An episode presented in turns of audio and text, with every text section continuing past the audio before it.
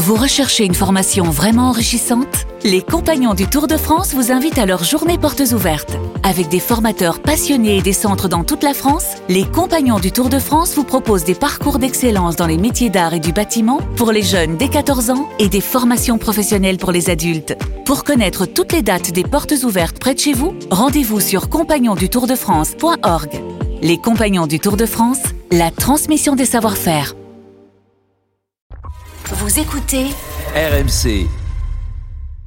RMC, Apolline Matin. Le journal de Quentin Vinet. Bonjour Quentin. Bonjour Apolline, bonjour à tous. C'est le gouvernement qui part à la chasse aux voix ce matin pour éviter le recours au 49.3 avec sa réforme des retraites.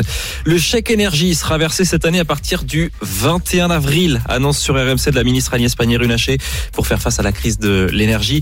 Et puis l'inquiétude des pompiers ce matin sur RMC après les deux incendies du week-end dans le sud-est avec la même intensité que l'été, vous l'entendrez.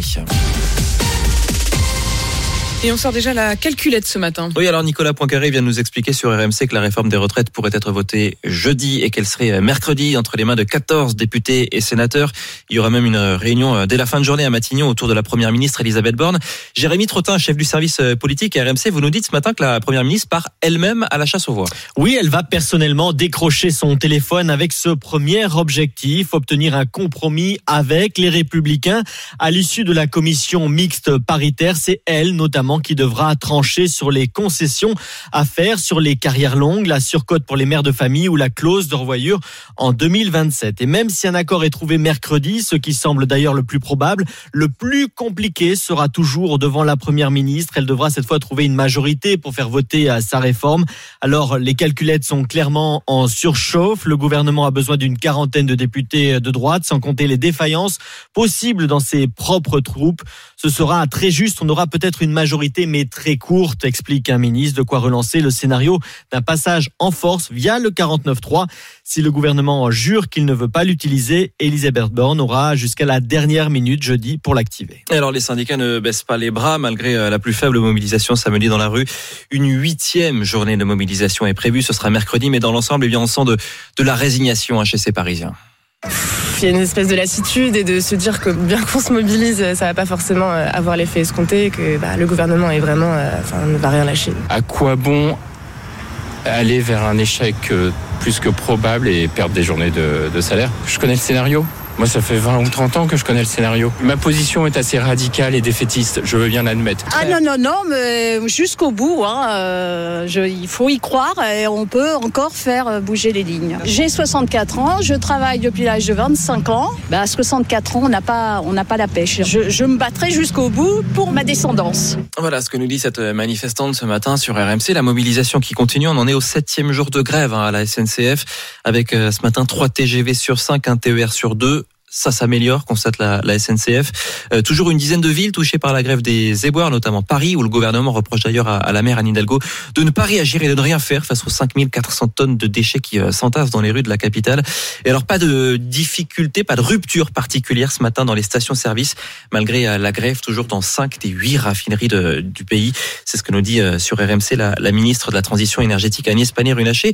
C'est la, la ministre qui reparle ce matin du chèque énergie pour aider les Français à, à payer les factures d'énergie ou, des rénovations euh, thermiques chez eux.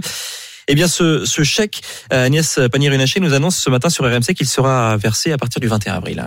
Je vous annonce sur ce plateau que le chèque énergie sera versé à partir du 21 avril. Il bénéficie à 5,8 millions de ménages et il euh, porte sur un montant qui va de 48 à à peu près 200 euros suivant votre niveau de revenu. Il est automatique et on peut l'utiliser pour payer sa facture d'électricité, de gaz, euh, de bois, enfin toutes les énergies qui vous servent à vous chauffer. Mais alors, il y a encore cette mauvaise nouvelle ce matin pour le pouvoir d'achat, pour les, les millions de Français qui prennent le train et qui déboursent une petite fortune à chaque fois pour voyager. J'ai regardé ce matin 99 euros pour faire un Paris-Marseille en Ouigo. Euh, le prix des billets va encore augmenter. Il y avait déjà une hausse de 5% en début d'année. Eh bien, ça risque de continuer. Romain pour RMC, vous nous expliquez ça. Euh, cette fois, c'est à cause du prix des péages ferroviaires. Oui, c'est ce que payent les compagnies ferroviaires pour pouvoir circuler sur les rails français, comme un péage d'autoroute. Et c'est SNCF Réseau qui fixe le montant montant de cette redevance. Cette hausse, elle est de plus 7,6% pour les TGV et plus 8% pour les TER et Intercité l'année prochaine. Jusqu'ici, c'est un peu technique, mais on touche bel et bien aux préoccupations des usagers, tout simplement, puisque ces droits de péage représentent environ 40% du prix d'un billet. Donc, deux possibilités pour amortir la facture, soit augmenter encore le prix des trains ou supprimer des allers-retours sur certaines lignes pour ne conserver que les lignes rentables. Dans tous les cas, vous l'aurez bien compris, c'est encore l'usager qui va trinquer. Il est 8h06 sur RMC. Nous sommes le 13 mars. Nous sommes encore en hiver et les signaux pourtant sont de plus en plus inquiétants concernant la sécheresse. Les pompiers sont même très inquiets. Ils le disent dans le sud-est où il y a eu deux incendies ce week-end, deux feux qui ont ravagé 50 hectares de végétation dans l'arrière-pays niçois. Écoutez ce que dit ce matin sur RMC Eric Brocardi, c'est le porte-parole de la Fédération nationale des sapeurs-pompiers. Les feux d'hiver, comme on le dit chez les sapeurs-pompiers, ça a toujours malheureusement existé, mais pas d'une aussi forte intensité. Donc ça veut dire que globalement, on est largement au-dessus des moyennes saisonnières. C'est huit départs de feu en l'espace de deux jours dans les Alpes-Maritimes, vous venez de le citer, plus des départs en Corse. Sur l'ensemble du territoire national, c'était pas loin de 73 incendies en date du 21 février dernier, contre on va dire 4,6 en moyenne, sur une période qui va de 2006 à 2022. Et la crise de l'eau a des conséquences inattendues. Tiens, à Cahors, le chef-lieu du Lot, il a tellement plu d'un coup ces derniers jours, et bien que l'eau est encore une fois impropre à la consommation. Pas d'eau potable au robinet. Des bouteilles d'eau sont donc distribuées aux habitants de cette ville. Une enquête. Une enquête est ouverte dans le Gard après ce qui s'est passé ce week-end au championnat de France de canicross, championnat de France de course de chiens. Trois chiens sont morts empoisonnés, peut-être à cause de boulettes. Euh, L'événement a carrément été annulé hier, ça se passait à, à Vauvert. Écoutez ce qui s'est passé avec Amandine Rio pour RMC. Vers 6h30 du matin, quelques minutes avant le début de la compétition, trois chiens ne se sentent pas bien. Les vétérinaires interviennent vite, raconte Yvon Lablé, président de la Fédération des sports et loisirs canins. Ils ont tout de suite perfusé les chiens qui étaient déjà en train de vomir, et était plus ou moins paralysé. Le temps qu'une voiture arrive, disons que même pendant le transport, eh ben, c'est fini. Quoi. Un peu plus tard, un quatrième chien présente les mêmes symptômes. Il avait simplement reniflé et léché le vomi des chiens qui avaient été empoisonnés. Un produit mais ultra violent. Quoi. Ce chien-là serait hors de danger.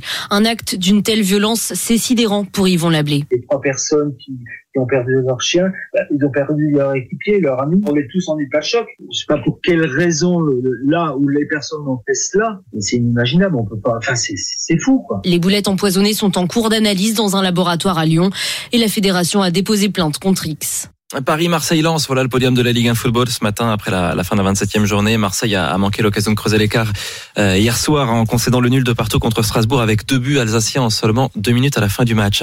Le carton de la nuit tient à la cérémonie des Oscars pour le film qui a un nom très compliqué à prononcer. Everything, Everywhere, All at Once, c'est ça en, en, français, sachez qu'en français, ça, au Québec, ils traduisent. Je crois que ça s'appelle euh, Tout, partout, euh, à tout moment.